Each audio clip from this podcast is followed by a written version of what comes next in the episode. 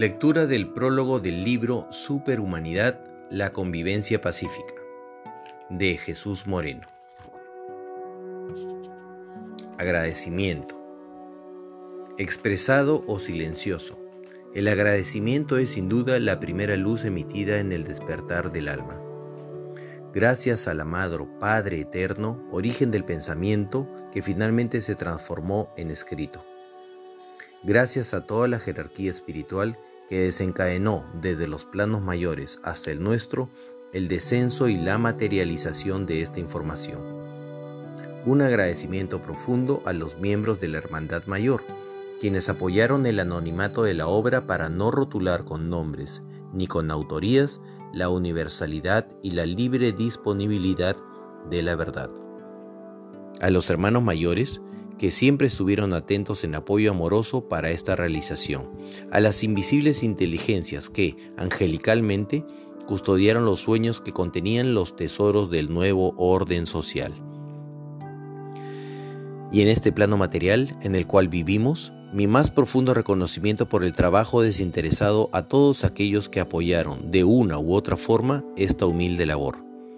A quienes quizás sin saberlo y cuáles eslabones de una gran cadena fueron los instrumentos que me condujeron en ciertos momentos a los sitios apropiados y a las reuniones necesarias para estructurar este escrito a quienes, con su silencio comprensivo, aceptaron o disimularon mis llegadas tardes y mis retiros ocasionales del trabajo y del hogar, y quienes, estoy seguro, habrán comprendido que el verdadero hogar es el planeta, y que el sitio de trabajo es aquel en donde la vida nos coloca a cada instante a aquellos para quienes ni las distancias físicas ni los compromisos personales fueron obstáculo o disculpa en el apoyo desinteresado y la entrega incondicional.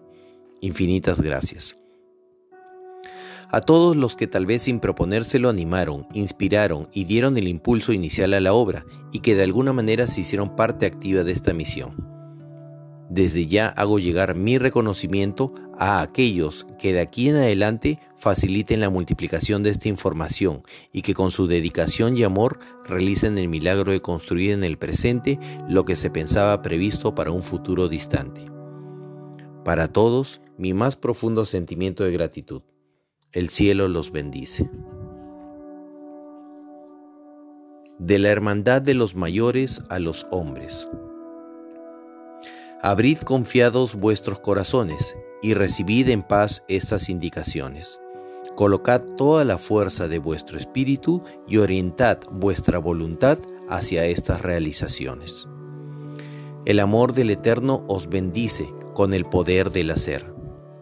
Y nosotros, sus hijos, hermanos vuestros en el amor, estamos dispuestos en asistencia y ayuda para cuando lo necesitéis. Estado social y planetario del cuarto nivel, cuarta dinámica. Prólogo.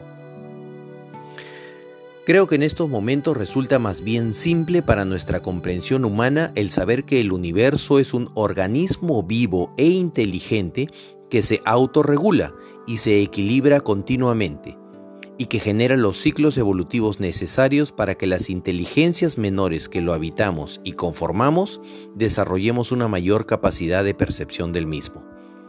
Por esta razón, el universo abriga todas las circunstancias, los sucesos y las posibilidades que puedan afectarnos, directa o indirectamente, ya sea de manera individual o grupal, y en todos los pliegues de sus múltiples dimensiones, en los cuales alberga las más insospechadas formas de vida.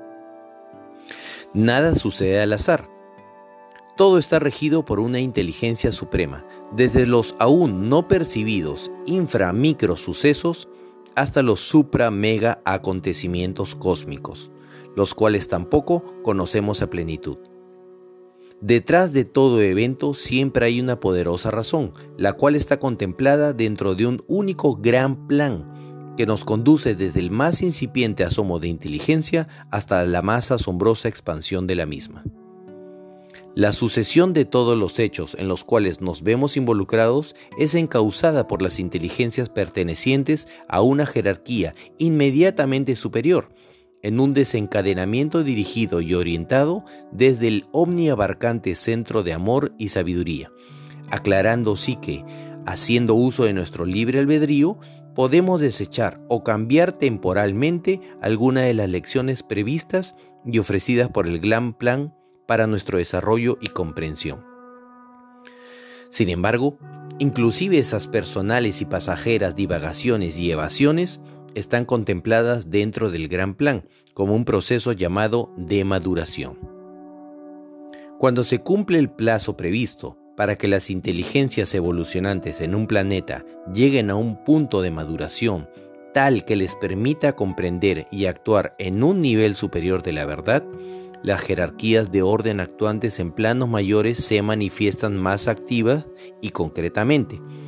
Es precisamente en ese punto en donde se halla la Tierra junto con todas las criaturas que la poblamos. Bien podemos recordar que en la década de los años 40, recién terminada la Segunda Guerra Mundial y con la aparición de los Foo Fighters, esferas brillantes, se dio inicio a una oleada sin precedentes de avistamientos y presencias de naves extrañas para el hombre, denominadas en ese momento ovnis. También recordamos que esta aparición ocasionaron multitud de narraciones, en su gran mayoría falsas o tergiversadas, alrededor de las cuales se tejieron historias de toda clase, nacidas más bien de los miedos y temores propios del estado humano, suposiciones erróneas de navegantes ambiciosos, argonautas guerreros, ávidos de poder y hasta salvajes, cuyo propósito era el de invadirnos y en el mejor de los casos esclavizarnos. Nada más absurdo que esto. ¿Cómo creer que seres con una tecnología tan avanzada, capaces de franquear las barreras de tiempo y espacio, de superar las leyes físicas de la materia y de desplazarse de sitios ubicados a miles de años luz de la Tierra en fracciones de tiempo inconcebibles, pudiesen albergar sentimientos y costumbres propios de una naturaleza tan inferior y primaria que incluso ha sido ya superada en parte por nosotros. Algunos han concebido a estos seres con gran poder, pero con todos nuestros defectos, situación que no resulta extraña si observamos que hasta la misma idea de Dios ha sido humanizada, percibiéndolo como un Dios vengativo que privilegia a alguno de sus hijos mientras aborrece a los otros, y para quien solo unos pocos son los elegidos, como un Dios, un Dios castigador, iracundo, aunque este término se haya disfrazado con el apelativo de ira santa, como un Dios orgulloso, caprichoso, con deseos de capaz y con deseos y capaz de odiar. Otros, en cambio, los han endiosado fanáticamente, creando cultos y organizaciones cuya finalidad termina siendo tan equivocada como la primera. Tanto los unos como los otros se aferran únicamente a la fenomenología de las naves y allí se quedan, buscando desesperadamente un avistamiento, una comunicación, un contacto, sin tener en claro el objetivo real. Su única motivación es la curiosidad, de ver, de saber cómo es una comunicación, y ahí termina todo. El asunto es más profundo y trascendente que el simple avistamiento. ¿Acaso nos hemos preguntado qué está sucediendo en la Tierra que merezca el, visiteo y el acercamiento de estos seres nuevamente? ¿A qué punto álgido hemos llegado para que ellos estén tan atentos a todos nuestros acontecimientos?